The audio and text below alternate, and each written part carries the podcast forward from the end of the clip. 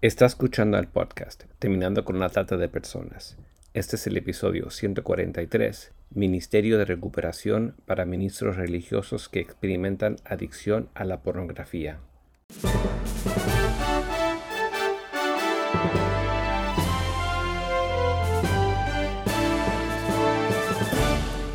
Bienvenido al podcast Terminando con la Trata de Personas.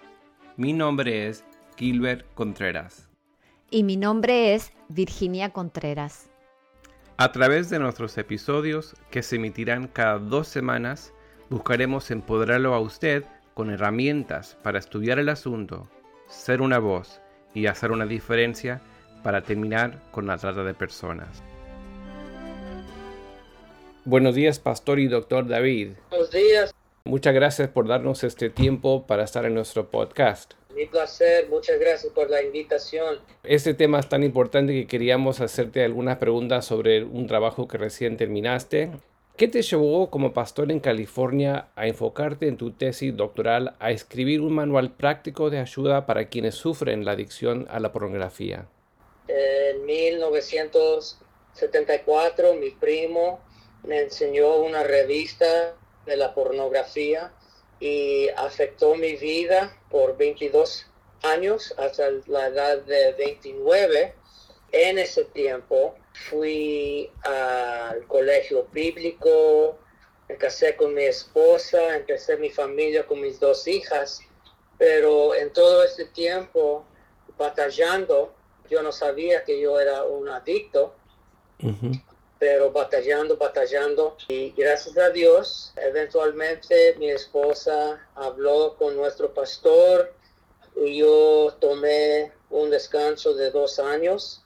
En ese tiempo empecé a reunir en reuniones de 12 pasos y busqué el consejo personal tal como matrimonial porque la pornografía afecta a toda la familia. Sí. Y yo quería estudiar, entonces fui para mi bachelor's, mis maestrías, y cuando llegué el tiempo para estudiar en un programa doctoral, me dijeron que yo podía escribir sobre cualquier cosa. Uh, tocante a eso es lo que escribí. Y hoy en día, ¿cuál es la edad promedio de la primera exposición a la pornografía? Hoy en día es a las 11. Para mí en particular, yo empecé a la edad de 7. Eso era muy raro, raro en aquel tiempo, pero hoy en día, tanto acceso para los chicos, los, los niños y los adolescentes con todos los dispositivos electrónicos que tienen, sea iPad, o computador de mamá, papá y obviamente sus teléfonos. En el artículo que mencionas en tu trabajo titulado Sin pornografía no sabría la mitad de lo que sé, señala que jóvenes de bajo ingresos de familias latinoamericanas y afroamericanas afirman que el conocimiento que han tenido relacionado con el sexo lo han obtenido viendo pornografía en lugar de instrucción de los padres. ¿Qué análisis haces de esto? Pues eso es parte de mi estudio y como en la cultura hispana casi no hablamos de nada, de las cosas importantes, si, si va a causar a alguien sentirse incómodo o, vergüenza. También, you know, a veces es, es difícil una persona en cualquier cultura decir no sé. Sí. Y a veces los chicos tienen preguntas o papá, mamá no se sienten adecuados de explicar. Dicen que la cosa mejor que uno puede hacer en explicar el sexo y esas cosas a nuestros hijos es usar los términos médicos correctos, pero en nuestra cultura tenemos diferentes nombres para partes del cuerpo y eso es un ejemplo nada más, como no hablamos directos a nuestros chicos, pero leí un libro de liderazgo y, y es tocante a lo que causa un equipo sea de deporte, sea un ejército, negocio o en la iglesia, ser disfuncional. Y uno es falta de la confrontación. Y en nuestra cultura es considerado rudo confrontar a alguien. Y eso es un ejemplo nada más de nuestra cultura. A veces pensamos, no, no, no, ah, la paz es mejor. Es mejor mantener la paz, pero no al costo de la verdad. Entonces, muchos jóvenes tienen que aprender a través de sus amigos o a través de una experiencia o a través de la pornografía tocante al sexo y eso va a causar al joven tener un mal entendimiento de lo que se trata este regalo dado por Dios, el sexo. Para evidenciar más el problema de la adicción a la pornografía de ministros religiosos, ¿podrías hacer mención del estudio realizado por el grupo Barna? Sí, hablé de eso en mi estudio. De hecho, este artículo que mencioné en mi, en mi obra ya tiene como 5 o 6 años, pero antes de la pandemia. 21% de pastores juveniles y 14% hoy en día, no hoy en día, 14% de pastores luchan con la pornografía y dicen que por ciento de los pastores juveniles y 5 el porcentaje de los pastores dicen que son adictos. Ahora, ah, rápidamente, ah, hay uso, hay abuso, y luego hay adicción. Uso es, ah, vamos a decir que uh, mamá, papá encontraron a mi hijo o mi hija en la pornografía y fue su primera vez y no quiere hacerlo de nuevo, eso es uso. Entran al abuso cuando están tratando de dejarlo, es difícil y sea eso, el tomar, las drogas, puestas, lo que sea, empieza a afectar sus relaciones, su trabajo, sus finanzas.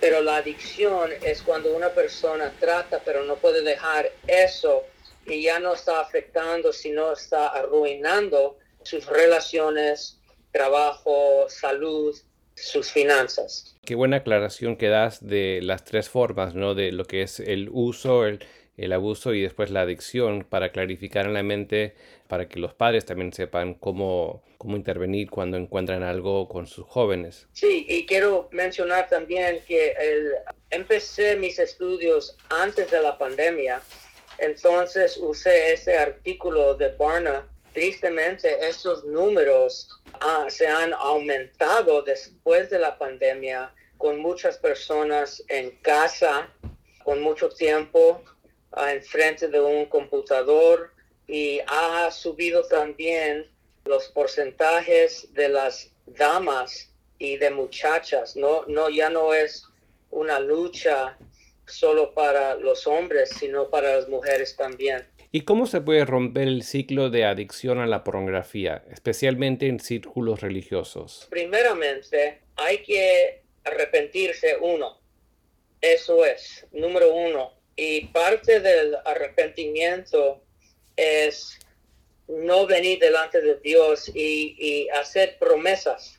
Al contrario, es venir delante de Dios y decir, Señor, yo no puedo, que es difícil para un hombre latino decir no puedo. Y también es difícil para un hombre cristiano, ah, aún más para pastores, porque predicamos de un poder. Pero entonces es, es, es difícil, pero hay que entender que el Señor nos da el poder, pero antes de participar en ese poder, nosotros tenemos que venir delante de Dios y reconocer que yo no tengo poder, aunque soy salvo, aunque soy pastor, yo no tengo poder en esta área. Uno, pastor, una pastora, una misionera, atado por atada por la pornografía, tiene que poco a poco involucrar a otras personas, personas quien no va a juzgarte, personas quien puede mantener en privado tus palabras, guardar este secreto entre tú y esa persona. Y también personas que, que, saben cómo orar, son, son guerreros, guerreras de la oración, pero hay que involucrar a otras personas. Si no puedo levantar algo pesado, tengo dos opciones, lastimar mi, mi, mi, espalda o llamar a mi vecino que me puede ayudar a levantar y mover esta cosa. Tan fácil así. También uno no puede hacerlo solito con su entendimiento del vicio o del problema. Es mejor meterse uno en un programa, sea un programa secular como alcohólico anónimo, algo así, pero para la pornografía, sexahólicos anónimo, pero también hay ah, ministerios cristianos para vencer sobre las drogas, el tomar o la pornografía. Pero uno necesita ah, ese apoyo y un programa como el doctor va instrucciones, ok, hemos operado, pero ahora aquí en adelante tienes que hacer estos ejercicios, tomar esta medicina e ir a estos grupos de apoyo. La otra cosa que uno tiene que hacer es nosotros siempre enfocamos en o el fruto y no la raíz. Y es donde está el problema, donde está la raíz. Entonces nosotros vemos, pues uno tiene que dejar la pornografía, sí, pero tenemos que investigar y orar y ayunar para descubrir cuál fue la raíz, eh, cuál, cuál fue el resentimiento, cuál fue la herida, el enojo, la ira, cuál fue la cosa que nos, nos empujó a buscar algo para medicar ese dolor o esa memoria. Entonces hay que tratar no solo con el fruto, sino con la raíz.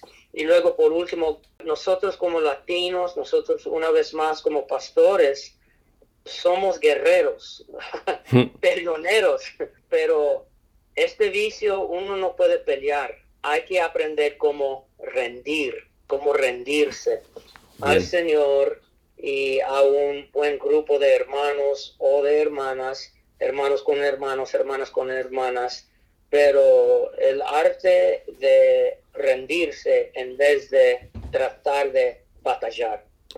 En tu trabajo de tesis mencionas características de la cultura latinoamericana que dificultaría la búsqueda de confesar y pedir ayuda si, si uno está luchando con adicciones a la pornografía. ¿Podrías desarrollar estos elementos que arrojan tanta luz para entender más ciertas dinámicas en las comunidades de fe? Nosotros, una vez más, como latinos, no hablamos mucho de las cosas íntimas o, de cosas que posiblemente va a causar uno sentirse incómodo y sentir como la vergüenza. Ah, en mi estudio comparé el machismo y cómo el machismo viene a empoderar, apoderar a la pornografía similares. Y en nuestra cultura, por ejemplo, hay una diferencia entre un, un humano y un objeto. Eso es lo que la pornografía nos enseña de hacer, convertir en nuestras mentes una persona a un objeto nada más para nuestro uso.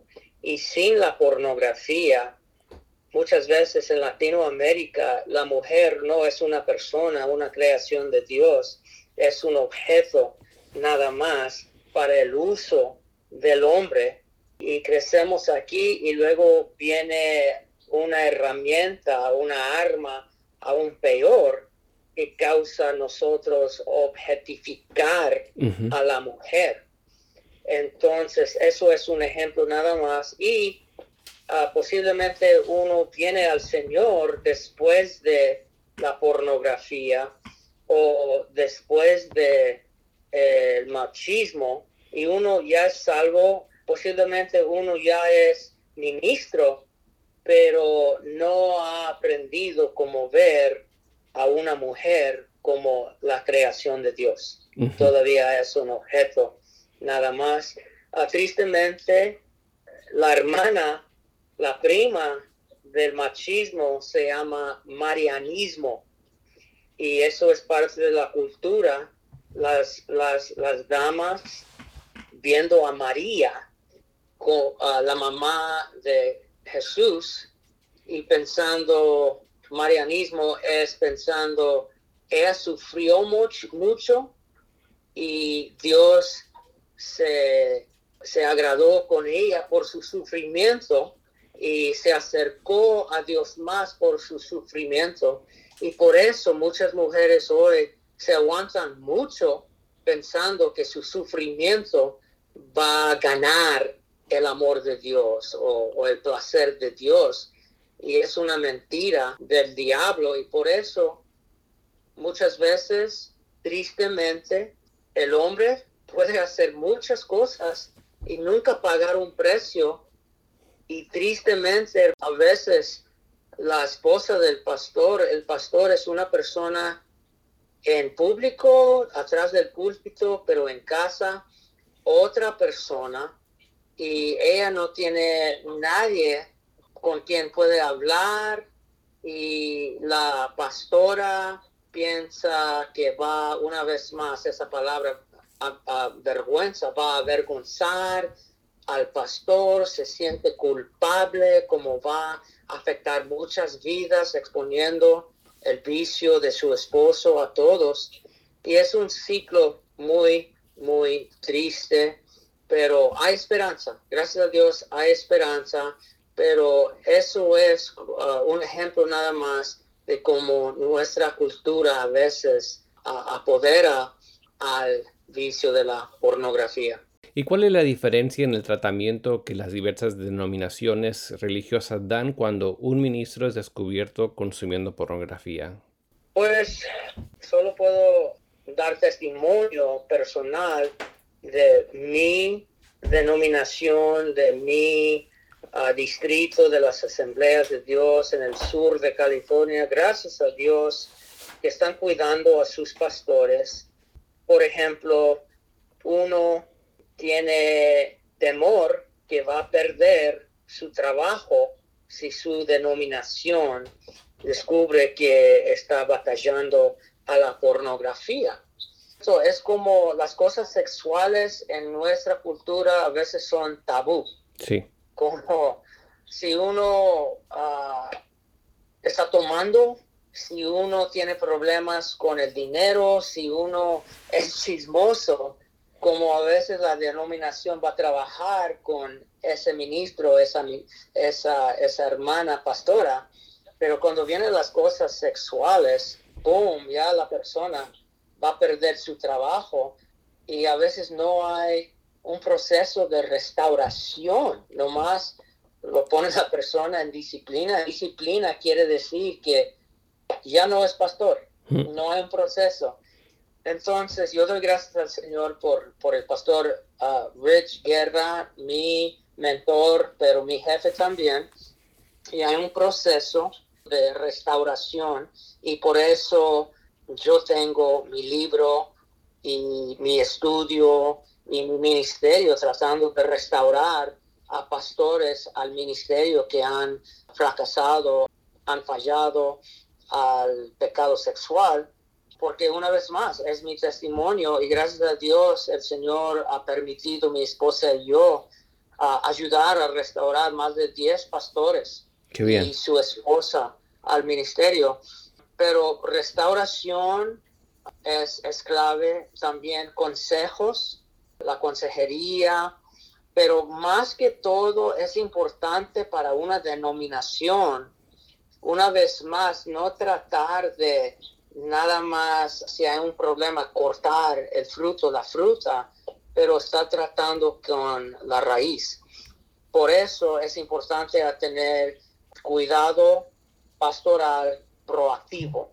retiros para los pastores, estar enviando a los pastores libros y, y cuidar a los pastores de antemano para tratar de evitar cosas así, compañerismos para los pastores que no están votando, no están uh, por un escándalo, nada más reuniendo, pero reuniendo para compañerismo, comer, orar el uno con el otro, etcétera.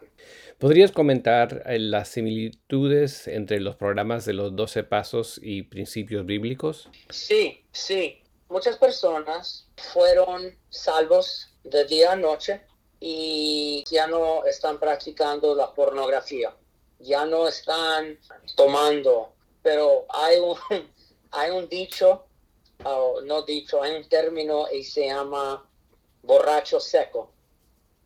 Un borracho seco es alguien que ya no toma, ya no está tomando, pero tiene las mismas características de un borracho corajudo, mandón, tratando de manipular y controlar a otras personas, mucho resentimiento.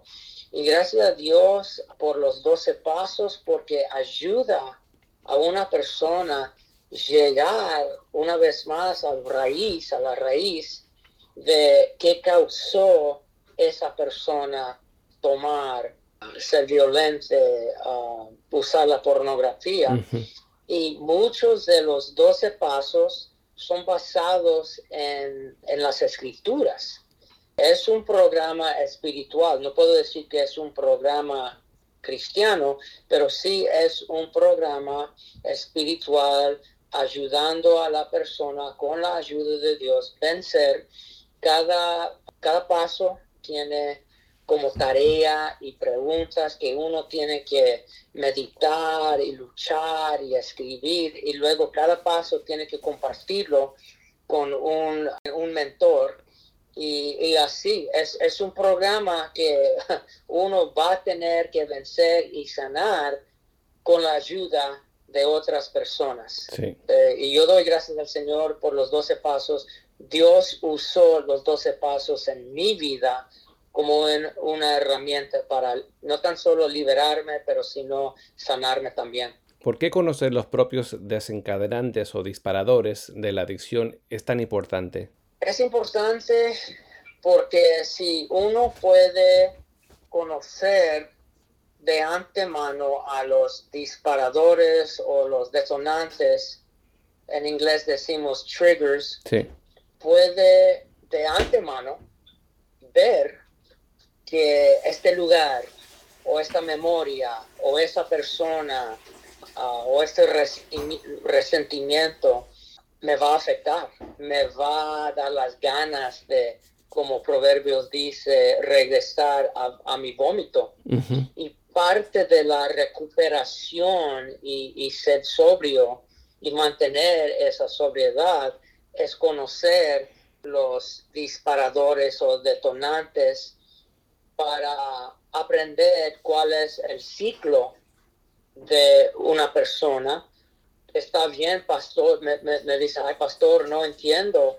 Todo parece que todo está bien, pero regreso a la pornografía y tratamos de analizar con la persona a través de preguntas, la oración, meditando, cuál es su ciclo que, que lo lleva de todo está bien ah, en, la basura de nuevo.